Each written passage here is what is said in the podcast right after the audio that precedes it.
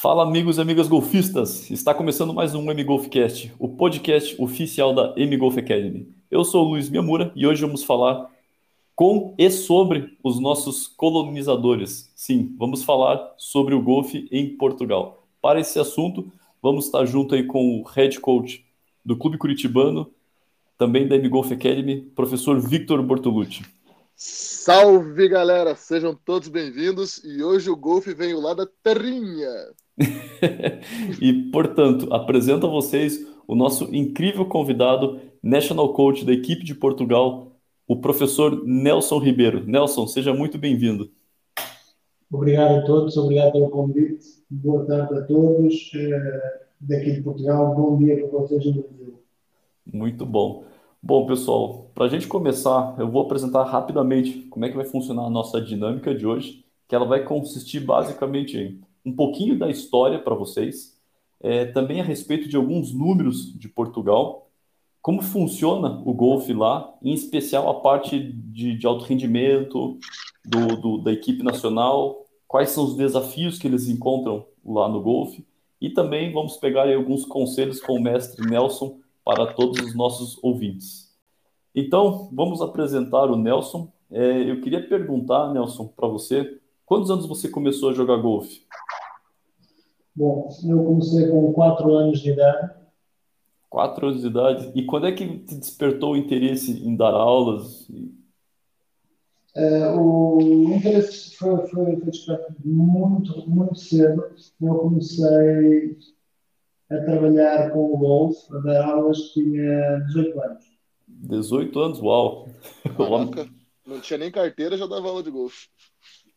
Eu, eu, considerava que para nós começarmos, para sermos bons jogadores, temos que começar cedo.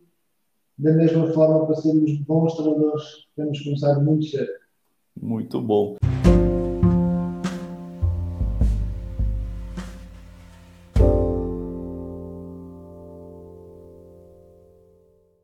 E Nelson, conta aí para os nossos ouvintes. A gente sabe que você é muito estudioso e você fez alguma graduação para chegar onde você está? Sim, eu fiz várias. Eu fiz os cursos que, que as federações uh, obrigam para nós uh, conseguirmos ser treinadores uh, graduados em Portugal e estar dentro da lei para poder lembrar. Fora, fora deste percurso normal que um treinador faz na sua formação, eu fiz percurso académico, eu sou licenciado em Ciências do Desporto pela Universidade do Porto, Uh, sou também mestre em Psicologia do Desporto e Desenvolvimento Humano, também pela Universidade do Porto, e sou doutorando em Motricidade Humana pela Faculdade de Motricidade Humana de Lisboa. Ô, louco, hein? Doutorado em Motricidade, gostei. E essa... ainda, ainda, não terminei, ainda estou em, em formação, mas, mas. O, o, ciência do desporto é como se fosse educação física no Brasil aqui, né? Sim, sim. Sim, é o princípio. Legal.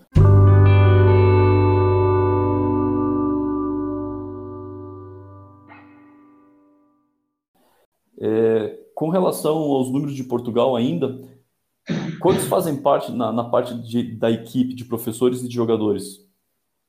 Uh, a equipa da Seleção Nacional Portuguesa, nós trabalhamos dois professores, uh, trabalho eu como head coach e trabalha um treinador adjunto, também licenciado em Ciências do Desporto. Em Portugal existe uma regulamentação definida pelo governo português, onde claramente define os critérios de acesso a essa equipa.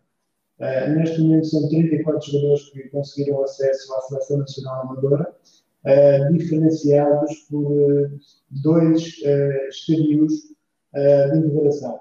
Aqueles que se chamam os atletas em percurso da seleção nacional e aqueles que são considerados os atletas da seleção nacional. No total, em ambos os géneros, masculino e feminino, foram 34 atletas que conseguiram uh, ter acesso a este estatuto de jogador da seleção nacional. Legal. E Nelson, nesses 34 golfistas que você comenta conosco, é, na relação de gênero, quantos são homens e quantos são mulheres? Nós procuramos com que a proporcionalidade seja semelhante, mas são cerca de 70% homens, 30% senhoras. 70% homens e 30% mulheres, entendi. Legal. É mais ou menos próximo com a nossa realidade.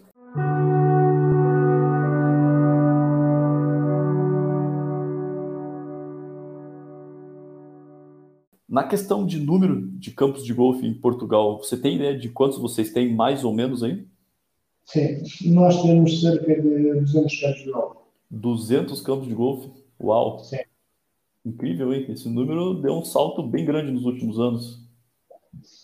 Sim, há muitos campos a nascerem também. Nós, uh, há os considerados campos de golfe e aqueles que são os clubes de golfe.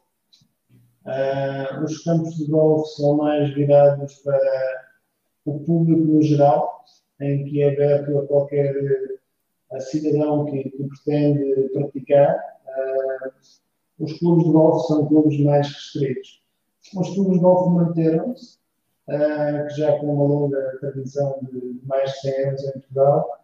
Uh, no entretanto, os clubes de golfe têm vindo a ganhar força, aqueles clubes mais ao nível local, mas ao nível regional.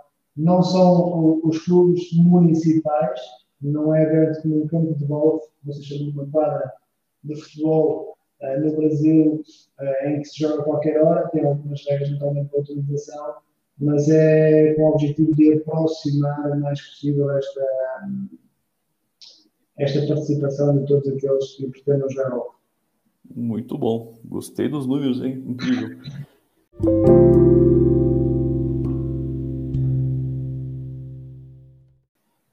bom, eu queria entrar numa parte aí para contar aos nossos ouvintes como é que a gente se conheceu, né? A primeira vez a gente se encontrou e tudo mais. Foi na Irlanda em 2018, correto? É Campeonato do Mundo. E eu queria compartilhar essa, essa informação com o pessoal pelo seguinte: é, o World Amateur Team Championship é um campeonato mundial amador, né, onde todos os países, a maior parte dos países vão representar com seus jogadores e tem são, são muitas equipes. E o que me chamou a atenção foi justamente a equipe de Portugal, porque geralmente você vê lá os head coaches, os national coaches, um pouco mais acomodados, e às vezes os caras ficam mais no bar de passagem, conversando, bebendo, enfim, literalmente passando o tempo, enquanto que eu vi um cara todo ativo lá, estudioso, correndo atrás dos jogadores, conversando, trabalhando mesmo, e eu falei, opa, esse cara é bom, hein? Aí cheguei perto, fui ver Portugal. E, claro, tive o, o, o prazer de, de, de, me aproximar do Nelson e conversar com ele. E aquilo foi muito bacana, muito enriquecedor. A gente já tem uma relação de três anos aí de amizade. E, enfim, Nelson, eu queria deixar claro que eu realmente tenho muito. Eu tenho, eu tenho muita alegria por ter uma amizade contigo e principalmente admiração pelo seu trabalho. Essa, essa, essa amizade é naturalmente recíproca, foi muito fácil, uh, já tivemos o prazer não só estar na Irlanda, também no Chile juntos, uh, foi muito fácil de conseguir quando existem profissionais que, que procuram o mesmo, procuram profissionais tal como vocês estão, uh, muito ativos, muito à procura de conhecimento, muito à procura de estar a melhorar os atletas de uma forma regular e constante. E quando se está em sintonia nesta linha de pensamento e deixa-se o copo de whisky um bocadinho à parte, tudo se torna mais fácil e, as equipas constroem-se e as habilidades acontecem com maior facilidade. E eu vou, eu vou contar um segredo para você, Nelson, para você e para os nossos ouvintes. O professor Victor, né, é meu sócio, meu companheiro aí, e ele também teve o prazer e a honra de te conhecer no Chile. E ele comentou comigo e falou: Poxa vida, a gente conheceu aí um baita de um coach, o cara de Portugal, e foi interessante que para mim foi mais fácil entender o que os americanos falam, o que os espanhóis dizem, do que o português fala para gente. É, por causa da língua, a gente acha que opa, o cara é português vai falar o, o, a mesma coisa, mas o sotaque é algo que realmente chama atenção.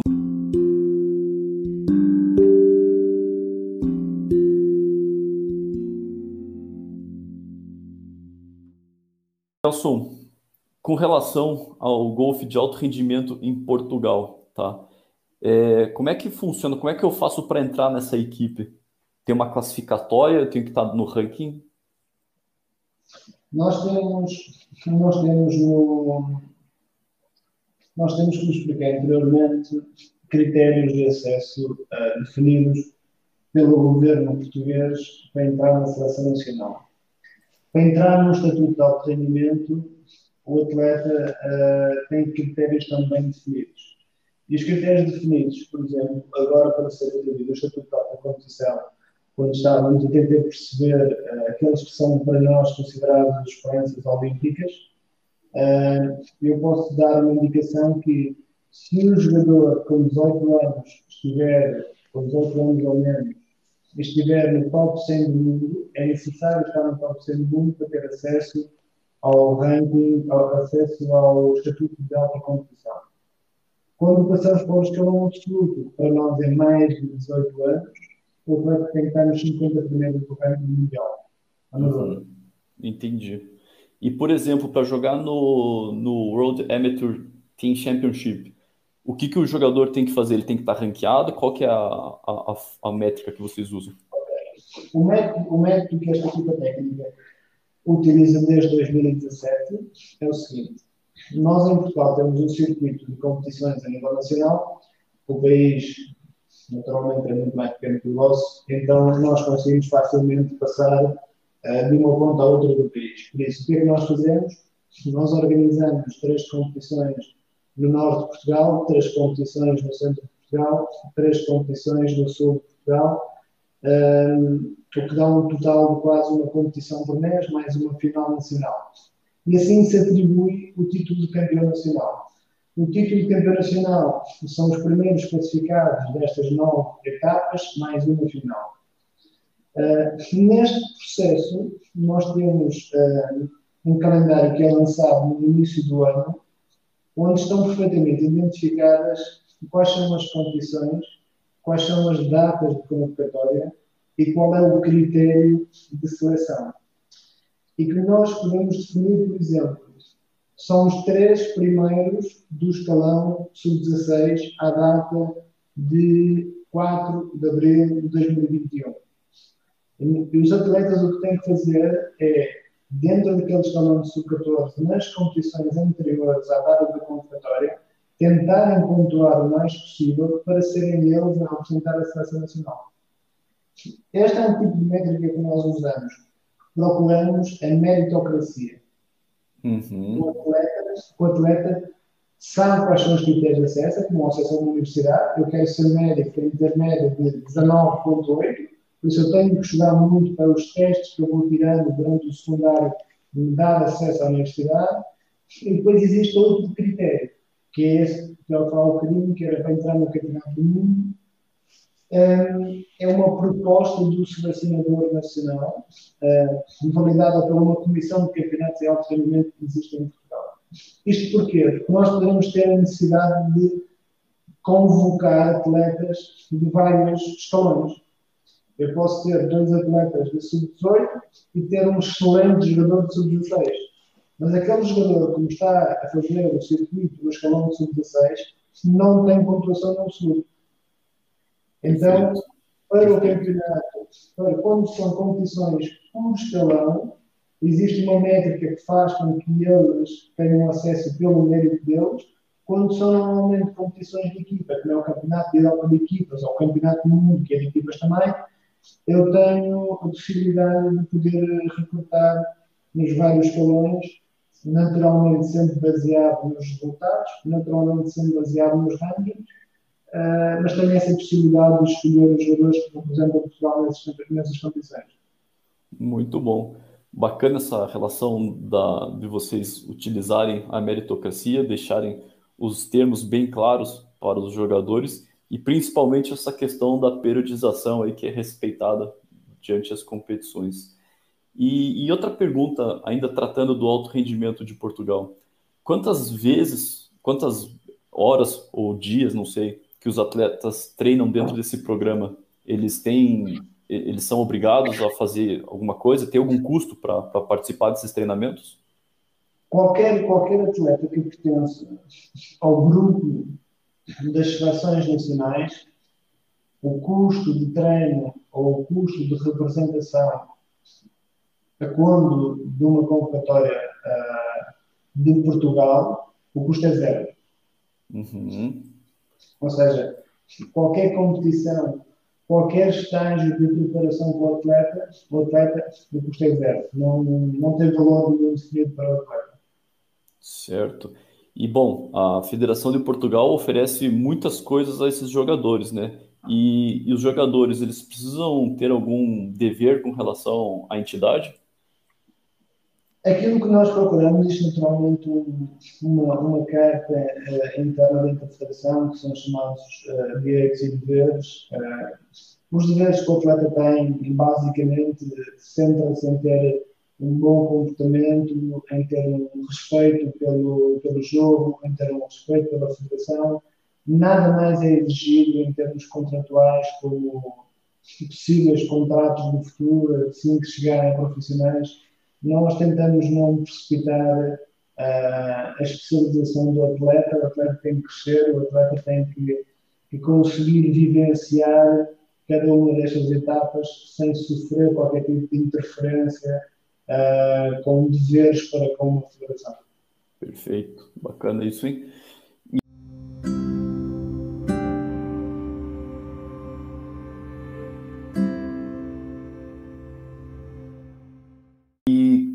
Mudando um pouquinho do, do, do, foco da nossa conversa, falando agora mais da relação de crescimento do golfe, é, sob a sua ótica, qual que é o maior desafio para ter o crescimento do golfe em Portugal? Eu acho que o desafio não é só para Portugal, o desafio é global. O desafio. Um, eu considero que existem aqui vários fatores que podem influenciar o crescimento ou não. Este é um tema que tem sido muito debatido dentro da Federação de Futebol. De que forma é que nós vamos conseguir um, fazer os números crescer? Há, aqui duas, há uma diferenciação grande para nós, que é uh, novos federados e a retenção daqueles que já existem. Porque se nós uh, conseguimos alcançar novos federados, mas não conseguimos reter e garantir que aqueles que já iniciaram continuem, nós ganhamos por um lado e perdemos por outro. E por isso, aumentar o número de federados, nós temos efetivamente que conseguir reter aqueles que já estão dentro da modalidade. O percurso ou o corredor por onde os atletas podem crescer são naturalmente o golfe tem que entrar nas escolas, o golfe tem que ser uma modalidade falada como na, na própria, nós cá chamamos o primeiro ciclo, o segundo ciclo, que é onde tu aprendes voleibol, onde tu aprendes handball, onde aprendes basquete, aquelas disciplinas tradicionais desportivas, uh, o golfe também tem, também tem que lá estar. Uh, se calhar não com tanta intensidade, porque cada cada país e cada cultura tem, tem as suas modalidades que, que são aquelas modalidades que, se formos para a Austrália, estamos a jogar muito mais regra do que futebol. Se formos para o Brasil, está a jogar futebol. Uhum. Assim também em Portugal. Eh, mas o golfe tem que entrar na escola. Uh, esse é um dos princípios, que é se os jovens estão na escola todo dia, é aí que se tem que falar de golfe. Este é um princípio para nós. Depois, outro princípio tem que ser naturalmente um fácil acesso e um acesso mais uh, menos elitista. A percepção de elitismo associada ao golfe uh, tem que cair um pouquinho, que é para, para aqueles que têm a curiosidade de experimentar, uh, possam experimentar. E depois aqui naturalmente uma, a nossa posição, o nosso cargo enquanto professor, enquanto treinadores, eh, que temos que tornar eh, o golfe muito mais uh, fácil e descomplexado a aprendizagem. Uhum. Eu, considero, eu, considero, que nós passamos muito tempo antes de ir ao campo a bater bolas. É, você, você, comentou nessa parte do desafio do crescimento de fazer essa inclusão nas escolas, né? É, aí em Portugal, a Federação Portuguesa, ela faz algum trabalho de, de, de introdução do golfe dentro do, do, das escolas para as crianças ou não? Nós temos cerca de 2.200 2.200 uh, jovens que têm contacto todos os anos uh, com a modalidade nenhuma, num, num projeto que se chama Desporto Escolar, em que existem 87 escolas a trabalhar o golfe.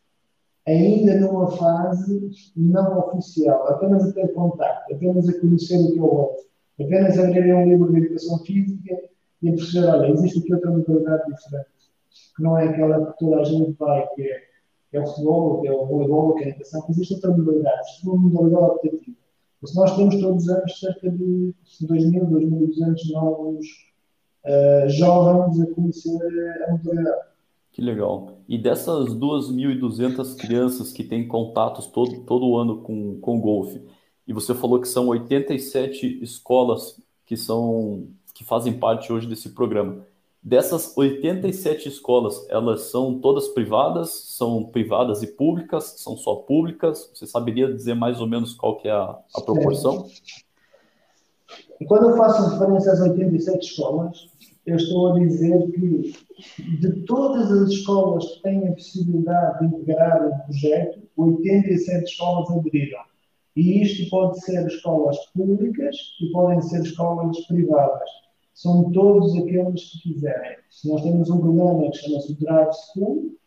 O Drive School é um projeto que está direcionado para, para dar formação aos professores de educação física, a formação teórica, para eles também poderem, quando estão a, a dar naturalmente a disciplina nas escolas, a poderem já ter algum conhecimento para passarem a mensagem correta.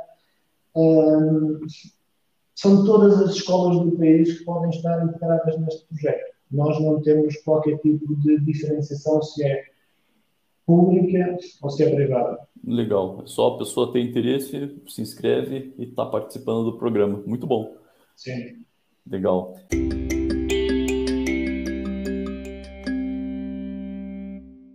E agora falando um pouquinho mais do seu trabalho, Nelson, você poderia compartilhar conosco o que, que você mais gosta ou, ou, quais são as coisas que você mais gosta no seu trabalho como coach de Portugal?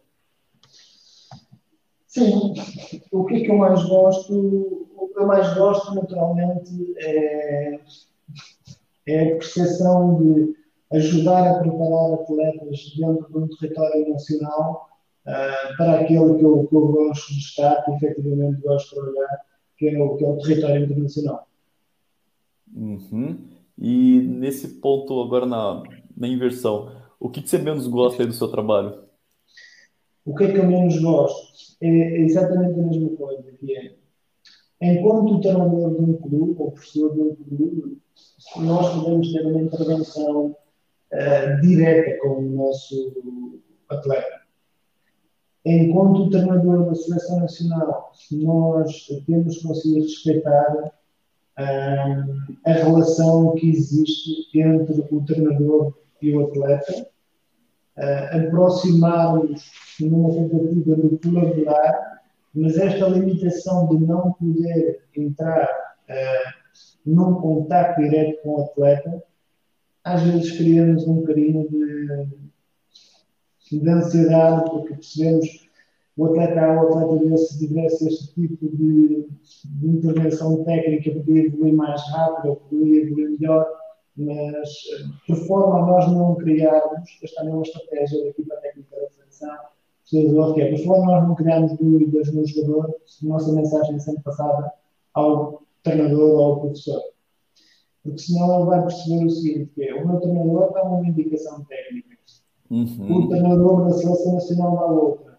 Eles estão com uma informação diferente, ou seja, têm duas informações. Um dos dois pode estar errado.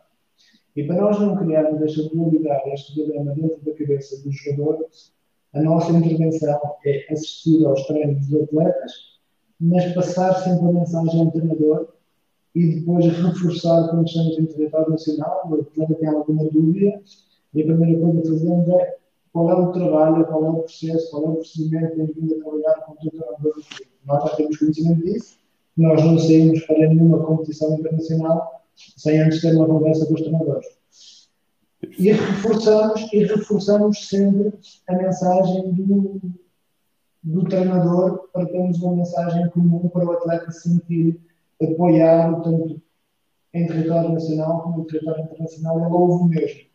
E isto deixa o atleta um pouquinho mais à vontade e com menos dúvidas.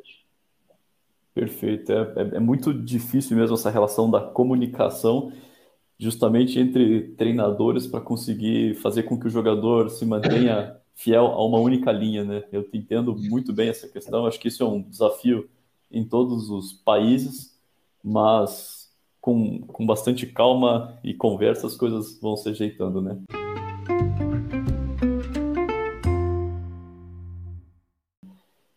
E, e Nelson, você é um cara que está envolvido no golfe há muitos anos, né? É, como já disse aos nossos ouvintes, começou a prática aos quatro anos de idade.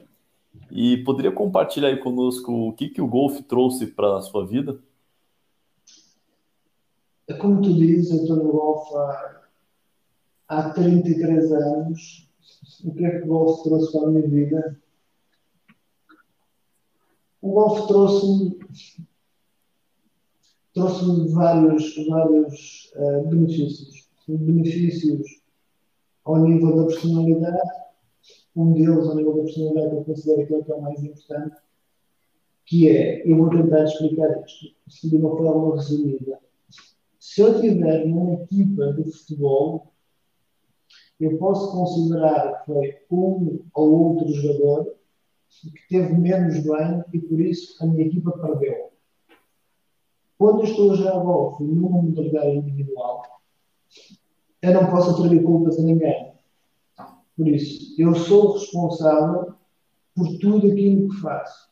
E isto traz-nos uma grande transferência, uma grande capacidade de decisão para a nossa vida, que é aconteceu algo de errado, nós analisamos, imagina que é, falhamos o ferro e metemos a bola no rato. Uhum. A primeira coisa que nós vamos fazer é avaliarmos a situação.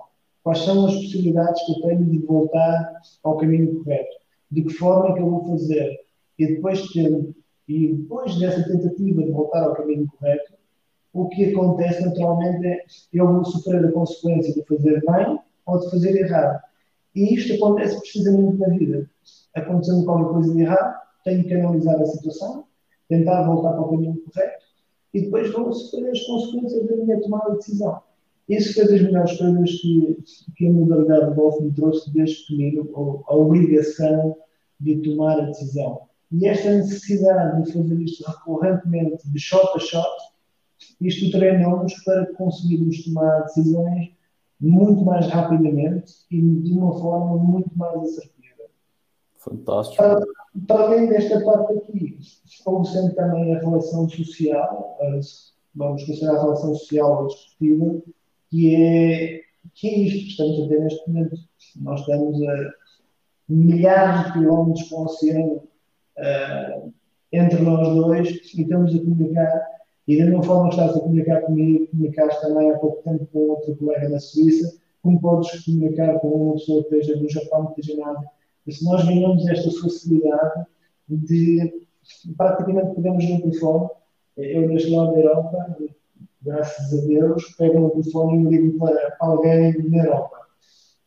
Eu sei o golfe, tinha muitas limitações em conseguir fazer isto, não consigo perceber como é que eu vou fazer isto. Como é que eu consigo ligar para a Espanha, para a França, para a Itália, para a Inglaterra, para a Irlanda.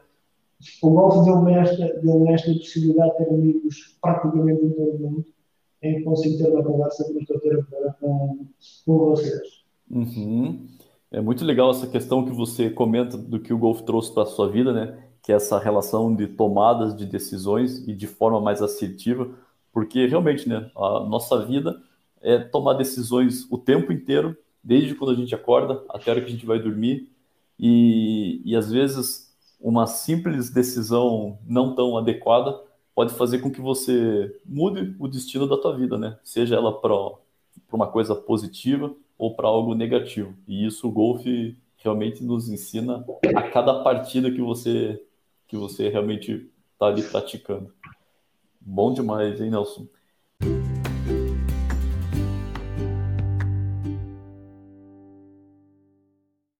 Bom, na tua vasta experiência, você certamente já teve algum, alguns relacionamentos com vários pais, né?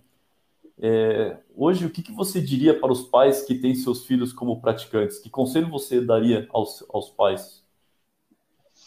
Eu, sim, naturalmente o pai é parte integrante do processo.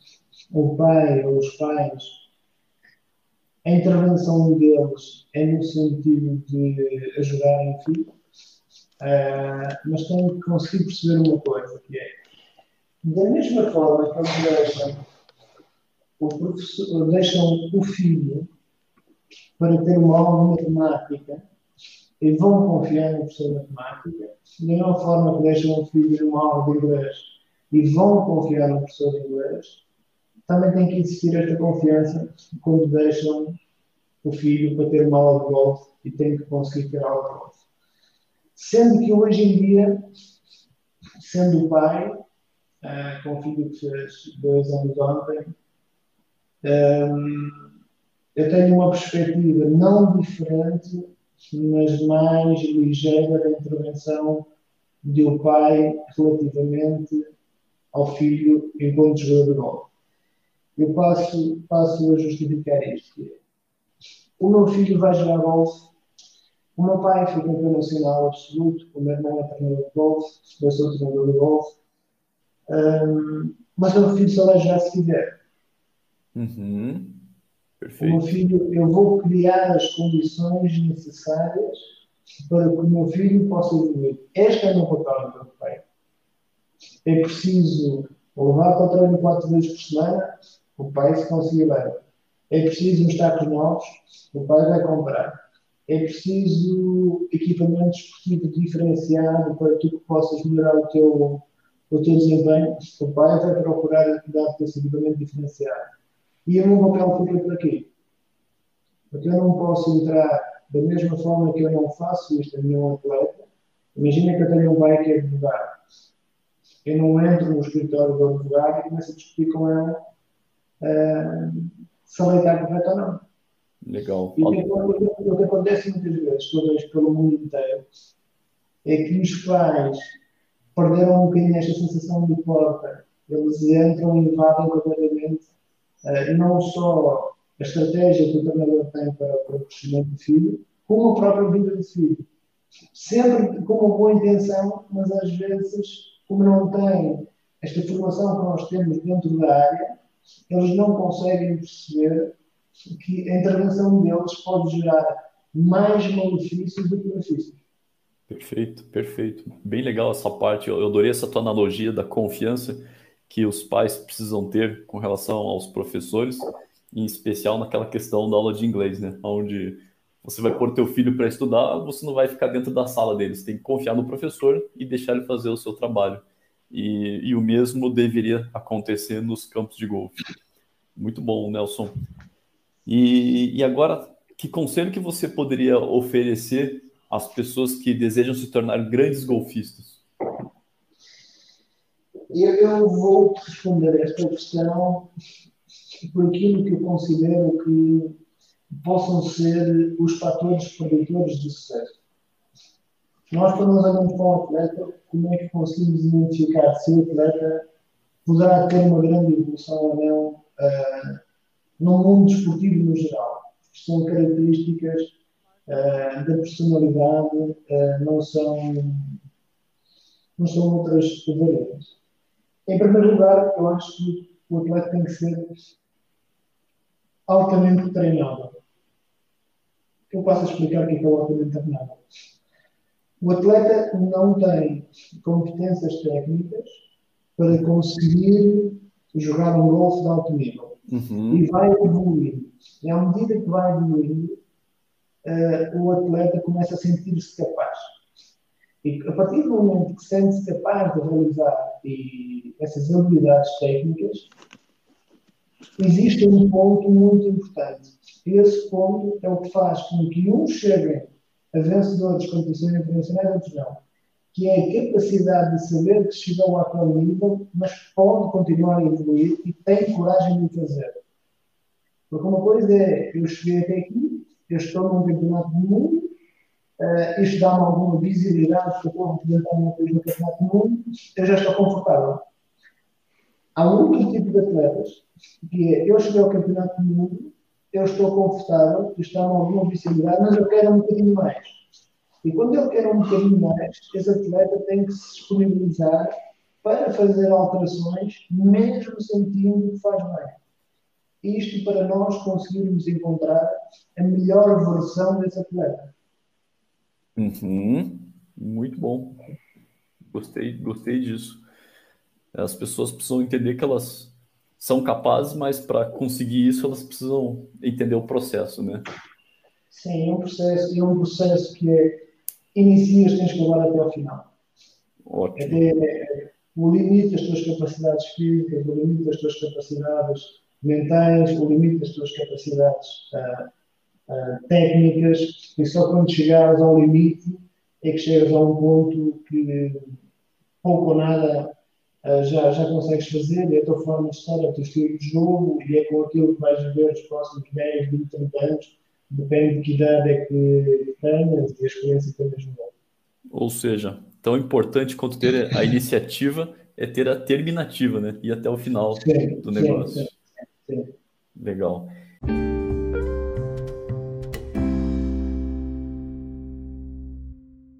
E Nelson, nessa tua carreira aí de professor, você já deve ter vivenciado muitas coisas boas, muitas coisas difíceis, né? Conta aí pra gente qual foi a coisa mais difícil que já aconteceu até hoje na sua carreira como professor.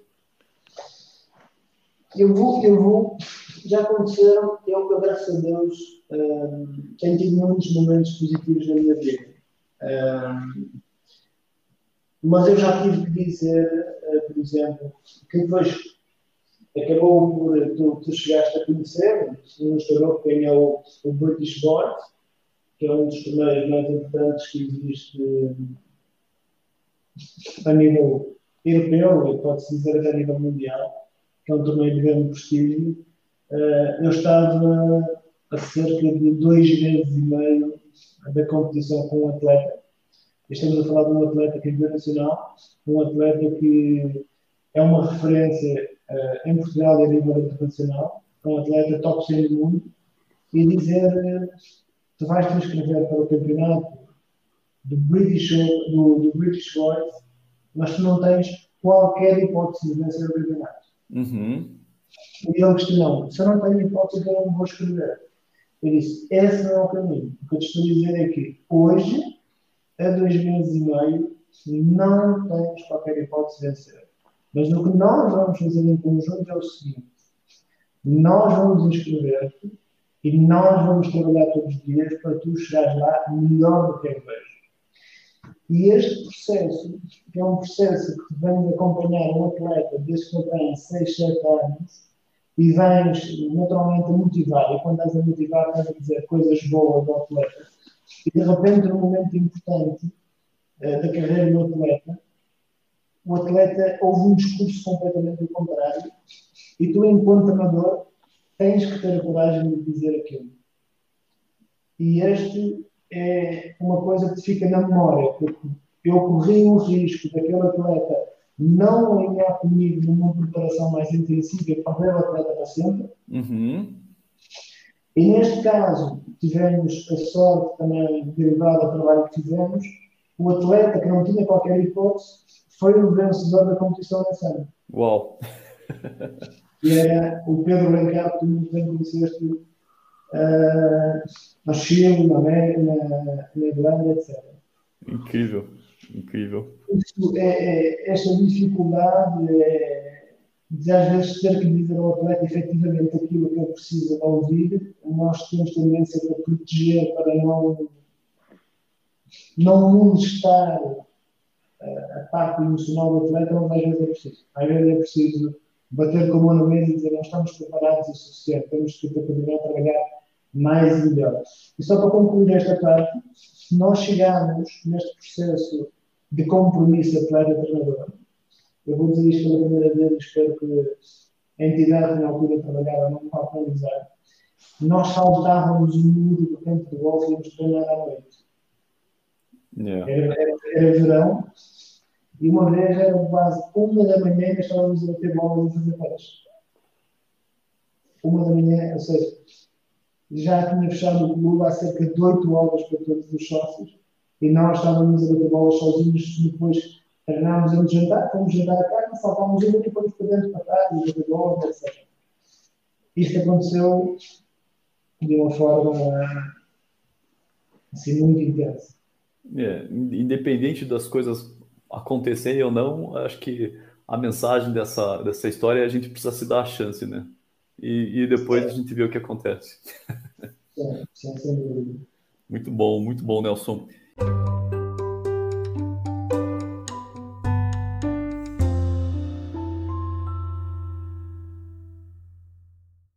E, e deixa eu te fazer uma pergunta. Você pretende vir para o Brasil alguma vez, nos visitar ou não? Eu gostava muito de conhecer a realidade no Brasil. Uh, eu tenho alguns amigos no Brasil, uns mais próximos do que outros.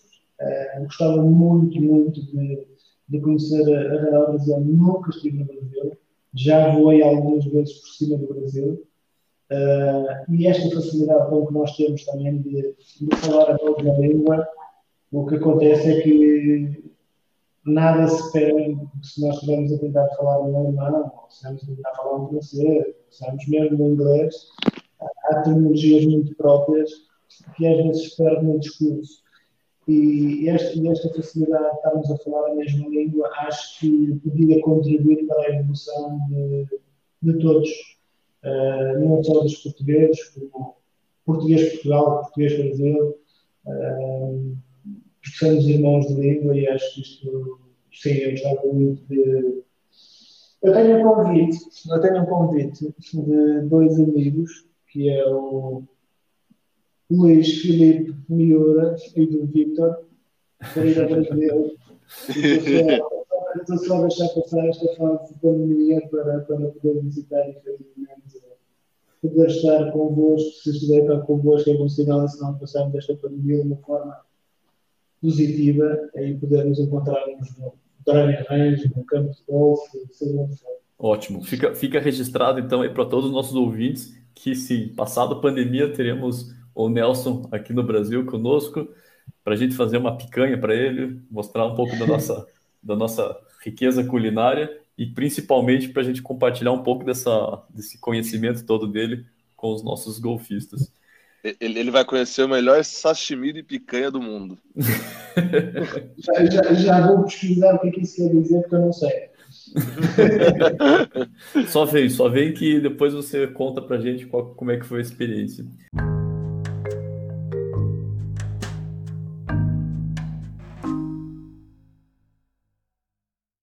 E, e, Nelson, uma perguntinha. A gente tem muito tem, tem muitos brasileiros que costumam ir para Portugal. É, se alguém quiser fazer aula com você, é possível ou você só atende a equipe de Portugal? Eu só trabalho com a equipe de Portugal, só trabalho com os jogadores da Seleção Nacional. É, eu tenho um contrato de regime de exclusividade para trabalhar para a Federação Portuguesa de Golfe. Perfeito. Então, olha lá, pessoal. É um privilégio a vocês que estão conseguindo ouvir essas belas orientações do Nelson, porque ou é por aqui ou não tem jeito, viu? e, e, Nelson, é, para as pessoas que queiram saber um pouquinho mais de ti, te acompanhar pela internet, você tem Instagram, alguma coisa assim? Eu tenho redes sociais, apesar de usar rede, pouca, pouca rede social.